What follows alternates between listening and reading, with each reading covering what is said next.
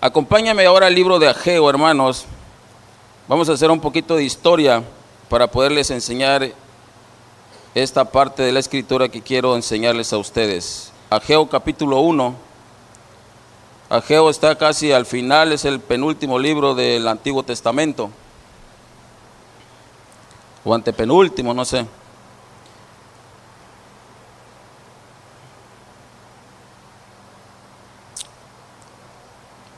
Así que vamos a leer un poquito de Biblia hoy. ¿Lo tiene? Ageo capítulo 1 dice así, en el año segundo del rey Darío, en el mes sexto, en el primer día del mes, vino palabra de Jehová por medio del profeta Ageo a Zorobabel, hijo de Salatiel, gobernador de Judá, y a Josué, hijo de Josadat, sumo sacerdote, diciendo, así ha hablado Jehová de los ejércitos, diciendo, este pueblo dice, no ha llegado aún el tiempo, el tiempo de que la casa de Jehová sea reedificada.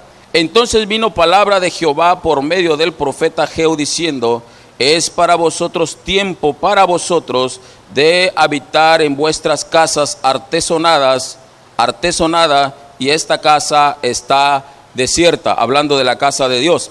Pues así ha dicho Jehová de los ejércitos, meditad bien sobre vuestros caminos. Así que dígale a su vecino, medita bien sobre tu camino.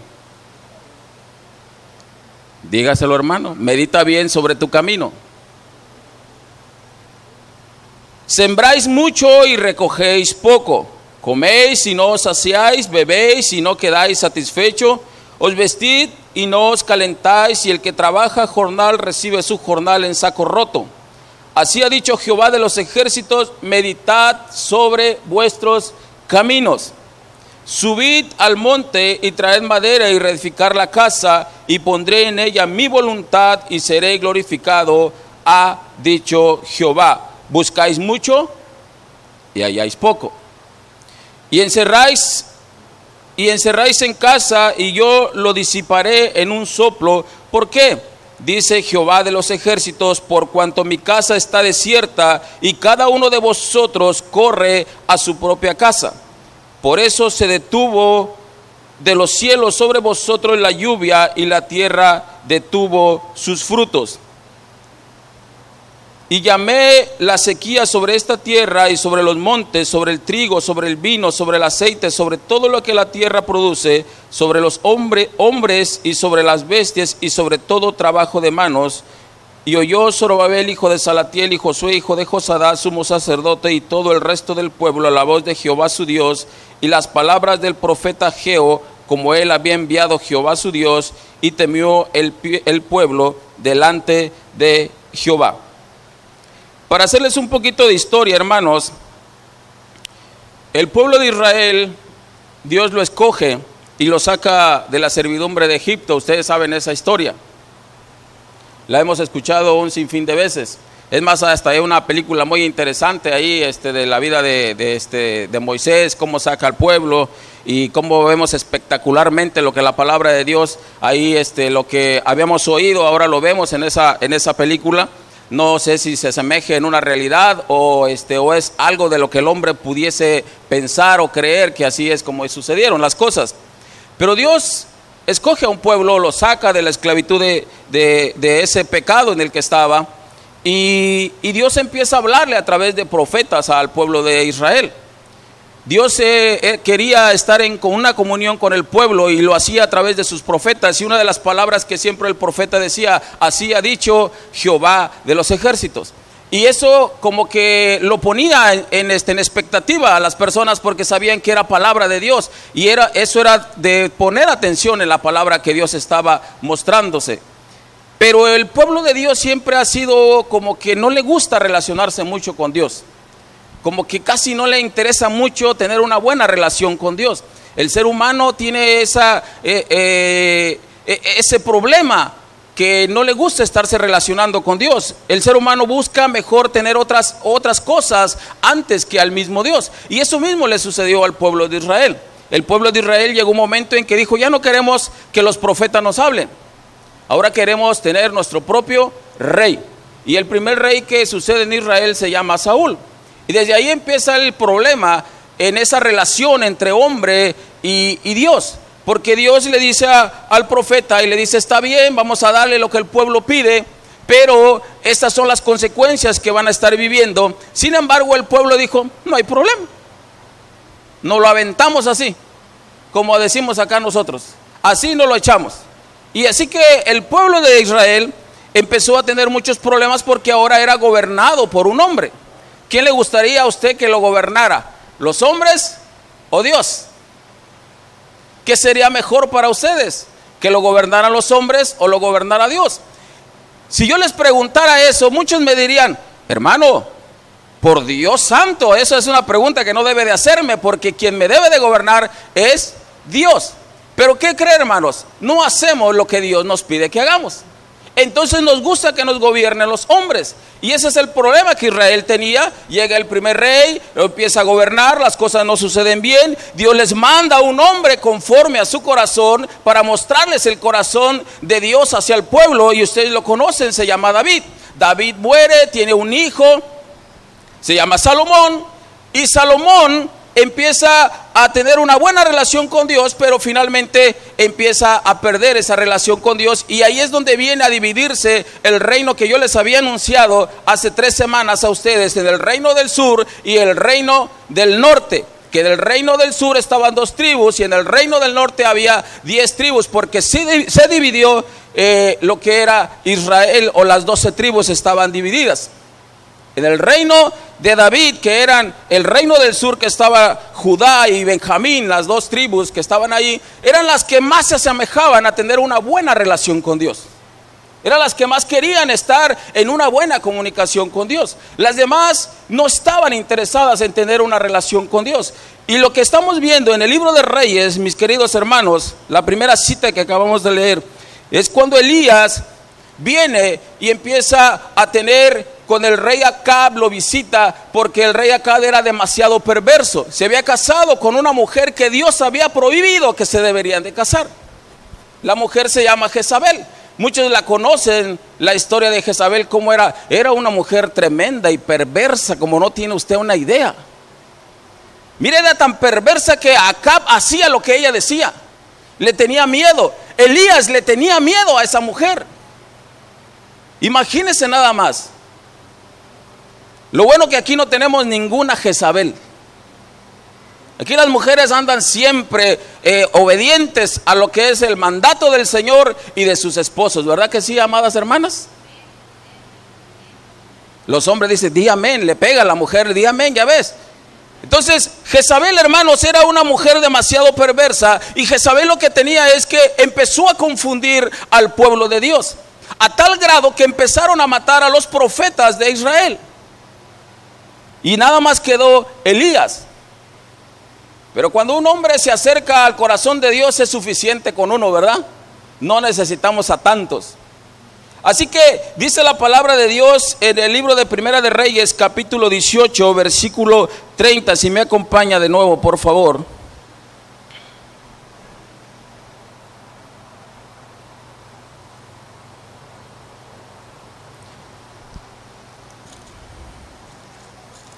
Vaya al, libro de el 21, 18, 21 dice así. Acercándose Elías a todo el pueblo dijo, ¿hasta cuándo claudicaréis vosotros entre dos pensamientos? Si Jehová es Dios, seguirle. Y si Baal, id en pos de él. Y el pueblo no respondió palabra.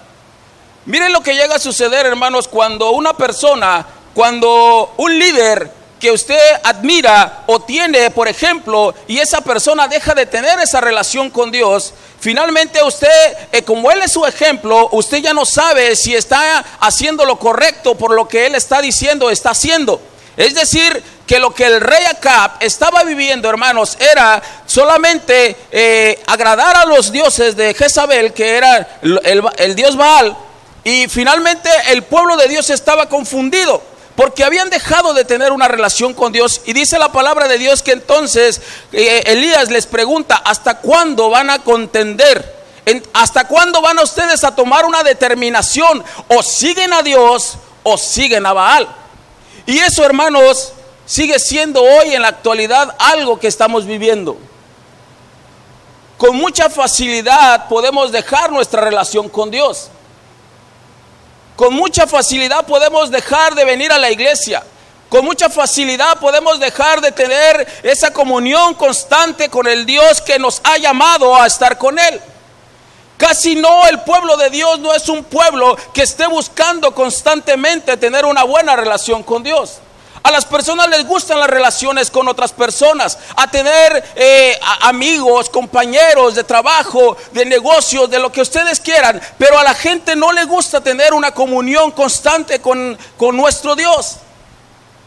Por eso Elías dice, ¿hasta cuándo van ustedes a contender? ¿Qué acaso no saben que si deben de seguir a Dios, a Dios tienen que seguir? Y si de una vez se inclinan por Baal, pues a Baal, a Baal busquen. Y el pueblo no sabía responder porque lo que Dios les había enseñado es que nunca debieron haberse alejado de Él. Sin embargo, hermanos, el pueblo de Israel había tenido este problema desde el momento en que dijo, no queremos más profetas. Era como decirle, Señor, no nos interesa la palabra que nos des. No nos interesa lo que tú nos digas. Queremos que nos gobierne un hombre y que el hombre sea el que nos diga qué tenemos que hacer. Pero Israel no había entendido que estaba alejándose poco a poco de Dios. Después Israel se lamenta mucho y está preguntando, Señor, ¿por qué nos ha acontecido esto?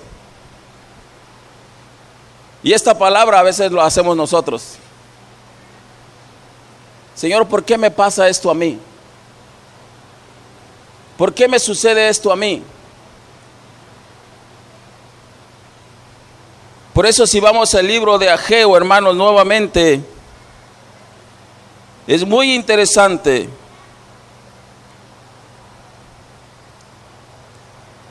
Lo que dice el, versículo, el capítulo 1, versículo 5. Pero así ha dicho Jehová de los ejércitos, meditad bien sobre vuestros caminos. Meditar bien sobre nuestra vida espiritual que tenemos delante de Dios. Meditar bien si estamos haciendo las cosas correctas. Meditar bien si lo que estoy haciendo o diciendo o el ejemplo que están siguiendo los demás es lo correcto. Meditemos en vuestros caminos. ¿Estamos bien delante de Dios o estamos mal delante de Dios? Meditemos, dice la palabra de Dios, o Dios mismo nos está diciendo, meditemos en vuestros caminos. Uno de los errores más grandes que la iglesia está cometiendo, hermanos, es que está dejando de tener con la familia,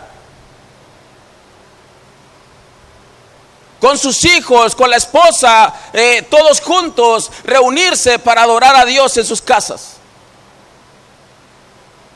Pensamos que venir a la iglesia los domingos es suficiente y con eso ya estamos cumpliendo con el mandato de Dios. En la semana a veces no leemos la palabra de Dios. En la semana a veces pareciera que no hay tiempo para hacer una oración de agradecimiento o decirle, Señor, ayúdame en esto, o decirle, Señor, gracias porque por lo menos amanecí con vida. Parece que no hay tiempo de nada. Parece que estamos demasiados ocupados, hermanos, y no estamos teniendo una buena comunicación o una buena eh, comunión con el Espíritu Santo. No lo estamos teniendo. Por eso el profeta Geo dice, meditad en vuestros caminos. ¿Qué estamos haciendo para agradar el nombre de Dios? ¿Qué es lo que estamos haciendo, hermanos, para poder decir, Señor, soy tu hijo y yo hago tu voluntad? ¿Qué es lo que honramos en casa?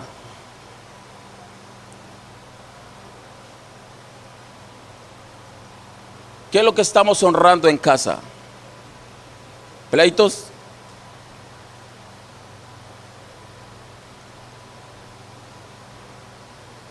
Nos ponemos de acuerdo para comprarnos eh, los mejores zapatos o la mejor ropa. Muchos de los que estamos aquí ya estamos planeando qué vamos a hacer en diciembre.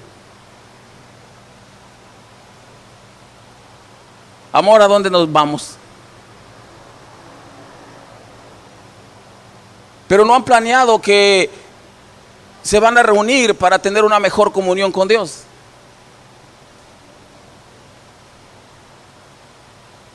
Dice Elías que él preparó el altar nuevamente porque el altar de Dios estaba destruido, la casa de Jehová estaba destruida. Imagínense a qué grado el pueblo de Israel pudo permitir que la casa de Dios estuviese destruida. Y dice la palabra de Dios que nuestro cuerpo es el templo del Espíritu Santo. Esta es la casa de Dios y la casa de nuestro Padre Celestial. El cuerpo pudiese estar destruido.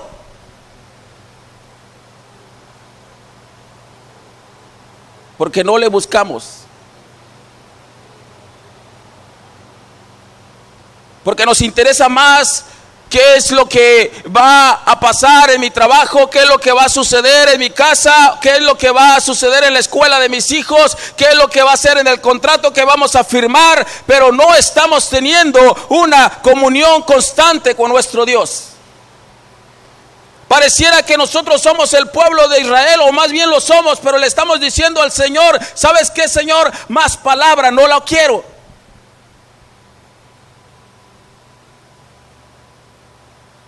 Yo no quiero palabra de Dios.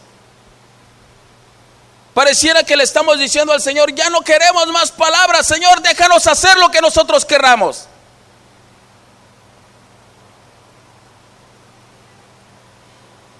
¿Qué estamos honrando en casa? ¿Qué vemos en la televisión? ¿Qué vemos en el internet? ¿Qué ven nuestros hijos? ¿Qué ve la esposa? ¿Qué veo yo? ¿Qué estamos honrando en casa?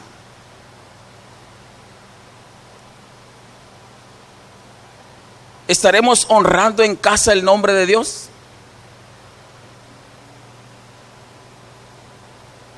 Dios se agrada de cada uno de nosotros, de como familia. Si nos reunimos como familia, Dios estará honrando y agradeciendo lo que estamos haciendo delante de Él, porque lo estamos haciendo correctamente.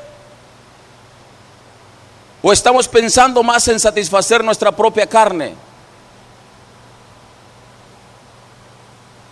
¿Qué estamos honrando en casa, hermanos? Cuando conocimos a nuestro Señor Jesucristo, queríamos saber todo de la palabra de Dios y queríamos conocer todo lo que era, lo que Él hizo. Pero llegó un tiempo, hermanos, en que a lo mejor todo eso que queríamos saber se esfumó. Pareciera que supiéramos tanto que ya no queremos saber nada.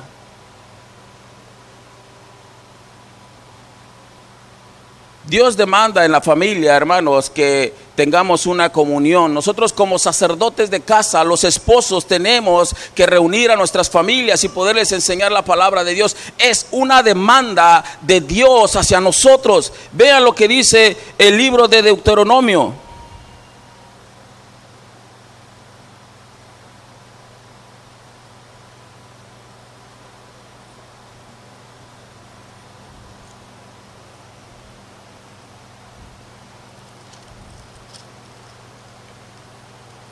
Capítulo 1, 6.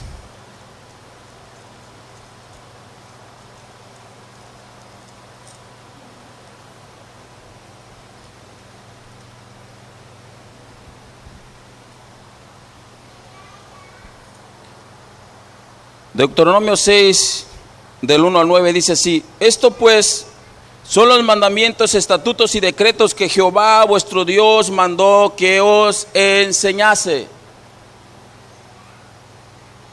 para que los pongáis. ¿En dónde?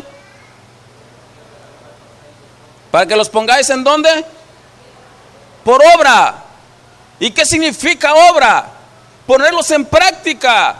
Que podamos nosotros practicar lo que Dios nos está indicando que podamos estar haciendo. Dice la palabra de Dios entonces, para que los pongáis por obra, no para que se queden aquí.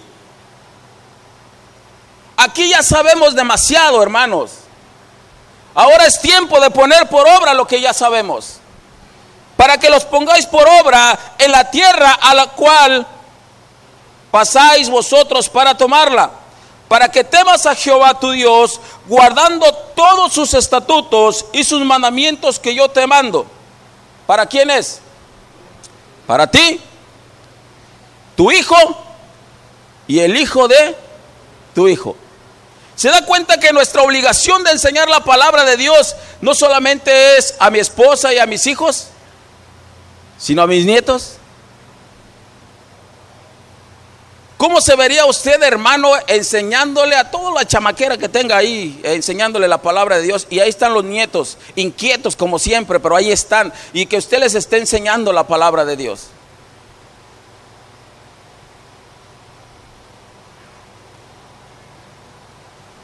Cuando a mí me tocó ser maestro de niños, me encantaba enseñarles a los niños. Porque uno les ponía figuritas y teníamos que hacer muchas cositas para poderles enseñar la palabra de Dios. Y ellos conocían la palabra de Dios de esas historias que normalmente nosotros las conocemos y que para ellos son fabulosas. Y ellos aprenden la palabra así. Pero en realidad nos estamos reuniendo en casa para hacer lo mismo.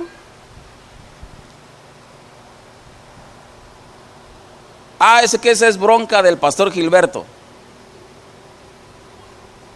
Es que el pastor Gilberto no nos ha enseñado cómo enseñarle a los niños. Deuteronomio capítulo 11 dice, ¿cuál es la obligación que tenemos nosotros como padres para poderles enseñar a nuestros hijos? Y el, y el capítulo 12 dice cómo la iglesia debe de congregarse para adorar a Dios. Lea el libro de Deuteronomio y se dará cuenta cómo Dios le empieza a hablar a nosotros para que nosotros podamos tener una buena relación con Él y no olvidarnos de Él. Porque a Dios solamente, hermano, lo tomamos en cuenta cuando estamos pasando necesidades fuertes. Ahí sí nos acordamos que Dios es todopoderoso, que Dios es grande y que Él nos va a ayudar, que Él prometió nunca dejarnos. Hasta le hacemos esa le decimos, Señor, tú prometiste que no me ibas a dejar, así que no me dejes. Pero no lo hacemos siempre. Deuteronomios capítulo 6, versículo del 1 al 9. Sigo, sigo leyendo, versículo 3. Oye pues que yo te mando, tú, tu hijo y el hijo de tu hijo, todos los días de tu vida, para que tus días sean prolongados. Oye pues, oh Israel, y cuida de ponerlos por obra no nomás es escucharlos, hermanos, sino ponerlos por, por, obra, para que te vaya bien en la tierra que fluye leche y miel, y os multipliquéis como te ha dicho Jehová, el Dios de tus padres. Oye Israel, Jehová nuestro Dios, Jehová uno es. Y amarás a Jehová tu Dios de todo tu corazón y de toda tu alma y con todas tus fuerzas. Y estas palabras que yo te mando hoy estarán sobre tu corazón y la repetirás a tus hijos y hablarás de ellas estando en donde. ¿Se da cuenta? ¿Qué honramos cuando estamos en casa? ¿Qué estamos honrando cuando estamos en casa?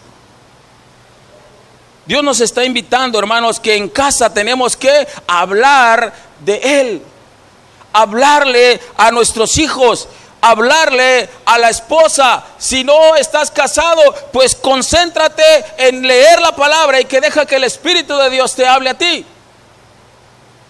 Pero todo el tiempo hay que estar llenándose de Dios a través de la palabra. Ya no vea muchos videos en YouTube.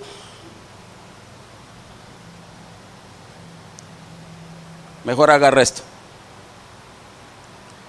Está mejor. Todo lo que usted ve ahí está bien. Bueno, algunas no.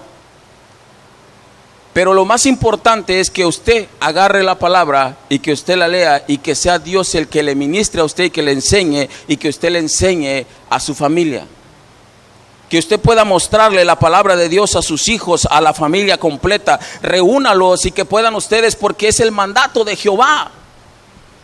No es una orden de Javier Betancur, es el mandato de Jehová que tenemos que reunirnos en casa y estar leyendo la palabra de Dios.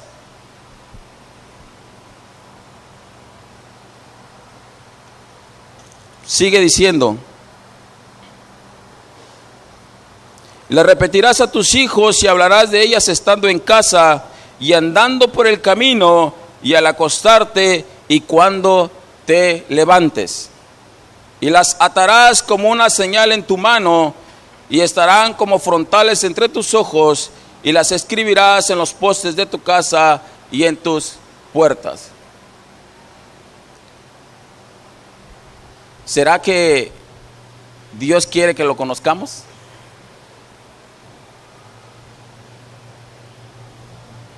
Al acostarte hablar de Dios, al levantarte hablar de Dios, ponlas en las paredes, ponlas en las muñecas, escríbelas y póntelas allí y no sé si puedes escribirlas, ponlas en cualquier lugar, pero siempre estarlas viendo para que te hagan recordar lo que Dios hizo por ti. Dios nos salvó, hermanos. Nomás a usted, hermana, bendito Dios. Los demás necesitamos a Cristo. ¿Dios nos salvó? ¿Por qué no hacemos entonces lo que Dios nos manda hacer? ¿Será difícil, hermanos? Poder reunir a la casa, a la familia, a los hijos y poderles explicar la palabra de Dios y decirles, ah, vengan para acá, vamos a leer la palabra de Dios y comenten entre ustedes, ¿qué piensas tú de esto que acabamos de leer? Vamos a adorar a Dios juntos, vamos a meditar en lo que estamos haciendo, vamos a vivir una vida recta delante de Dios. La palabra de Dios nos dice que cuando hacemos todo eso, dice que nos va a ir bien. Pero no buscamos ese bien, hermanos, buscamos a Dios porque amamos a Dios. Pero lo tenemos que hacer no solamente los domingos. Cuando venimos los domingos escuchamos una palabra y de repente salimos y decimos, oye, qué buena palabra. ¿La ponemos por obra?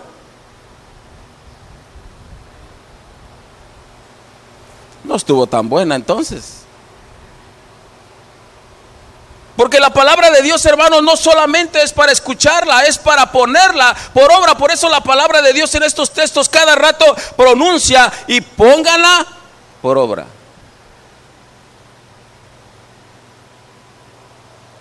Pregunto nuevamente, ¿Qué estamos honrando en nuestra casa?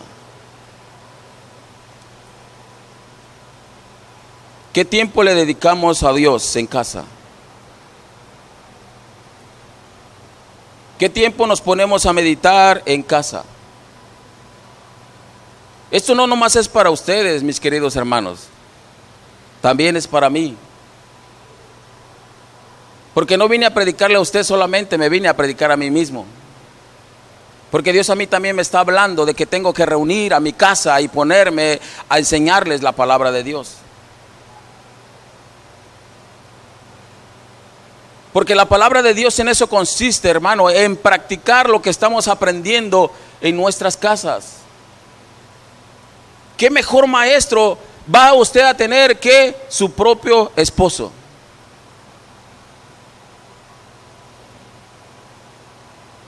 Que su esposo le enseñe la palabra. Si su esposo no sabe de la palabra de Dios, entonces usted tómelo y dígale, amor, vente, vamos a sentarnos. Quiero leerte una historia de la Biblia y deje que Dios le hable a él. Si no sabe leer, enséñele a sus hijos y dígale, hijos, ¿puedes leerme este pasaje de la escritura? Y Dios le va a hablar a ese joven también. Pero hay maneras de poder sentarse en casa y estar reuniéndose para leer la palabra de Dios. ¿Sabe cómo le puse a mi enseñanza el día de hoy? Un nuevo comienzo. Porque si usted se reúne en casa, hermanos, y eso no es un deseo que debe de salir solamente porque el año está a punto de terminarse y cuando se va iniciando el año o antes de que se termine el año nos proponemos muchas cosas. ¿Por qué no proponernos y decir, Señor, de hoy en adelante mi casa y yo serviremos a Jehová?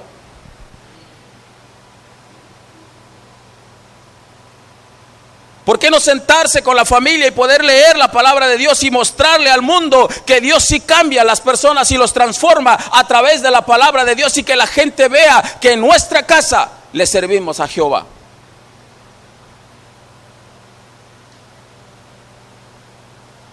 Aprendamos entonces, hermanos, a decirnos y a como familia podernos congregar y poderle mostrar al mundo lo que Dios está haciendo. Cuando Elías hizo y se burlaba de los sacerdotes, me llama mucho la atención ¿Cómo era posible que el pueblo de Israel, habiendo visto tantos milagros, tantas maravillas de parte de Dios, seguía creyendo en dioses que no tenían nada que ofrecerles? Por eso Elías se burlaba de ellos y decía, háblenles más fuerte, a lo mejor no los están escuchando, a lo mejor están dormidos. Pero si ustedes leen el libro de Primera de Reyes capítulo 18 y el 19 se van a dar cuenta cómo Dios hizo algo maravilloso con el profeta Elías. Y el pueblo de Dios ahí se dio cuenta nuevamente que a quien debe de seguir es a Jehová Dios. Siempre tenemos que regresar a ese amor. No podemos, hermanos, jugar con nuestro Señor. Tenemos que aprender que cada día necesitamos de Él. Yo hoy lo necesito. Y mañana créeme que lo voy a necesitar. Y el siguiente día lo voy a necesitar. Todos los días tengo necesidad de Dios. Por lo tanto, todos los días tengo que buscarlo. O usted lo necesita cada ocho días. Todos los días lo necesito. Todos los días necesito estar escuchando de la palabra, llenándome de la palabra de Dios y ponerla por obra. Termino diciéndoles, ¿qué es lo que estamos honrando en casa? ¿Qué hago en casa? ¿Qué veo en casa? ¿Qué platico en casa?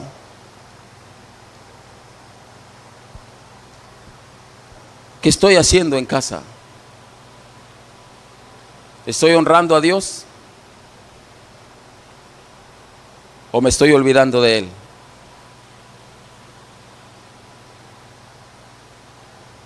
Y quiero invitarte, hermanos, a que de hoy en adelante, si tú así lo deseas, puedas reunirte con tu familia.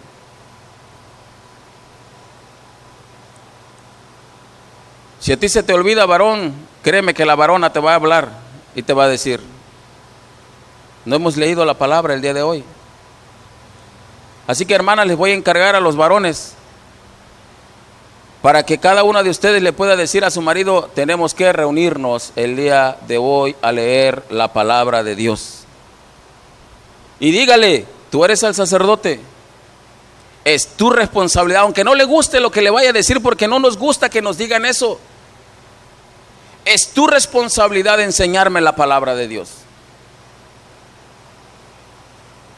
Es tu responsabilidad decirme qué es lo que estoy mal y qué es lo que estoy haciendo bien con la palabra de Dios. Y si no es casada, pues ya váyanse entrenando para que cuando ya se case.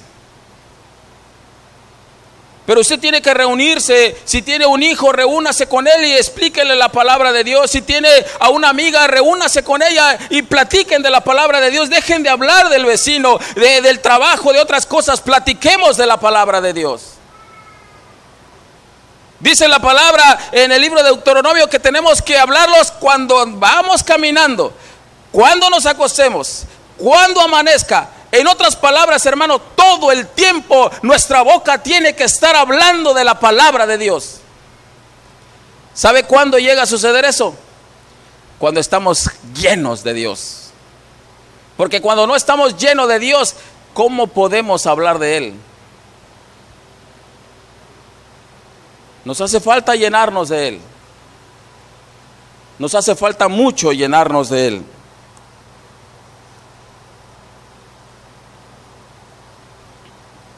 ¿Qué honramos en casa?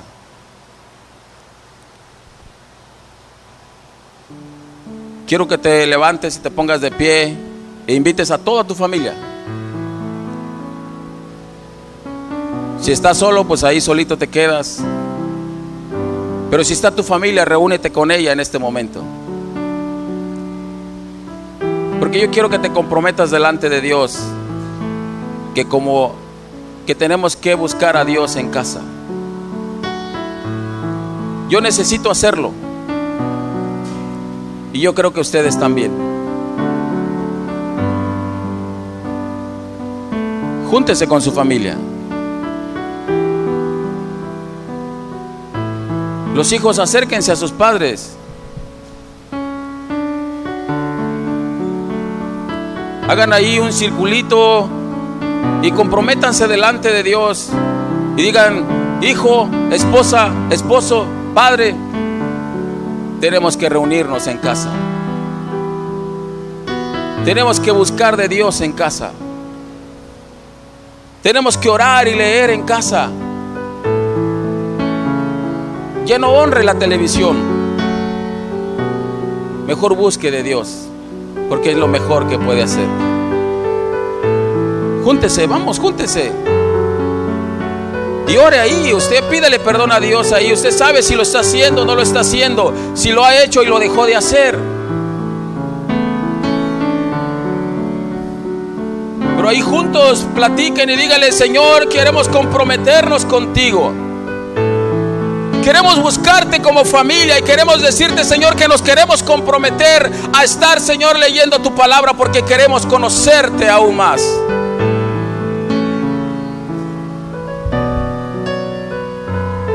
Muchos de nuestros hijos se pierden porque no hemos enseñado, no les hemos enseñado las escrituras.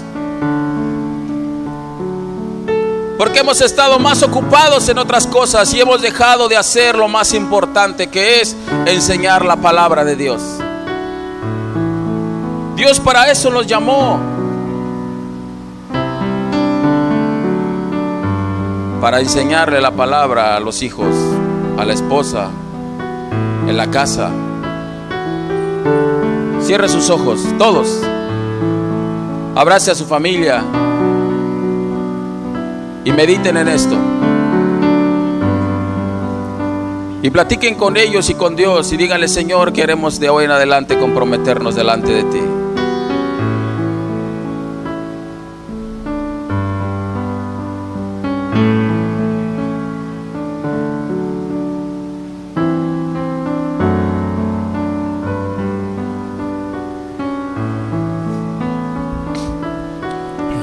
Amado Dios, te veo.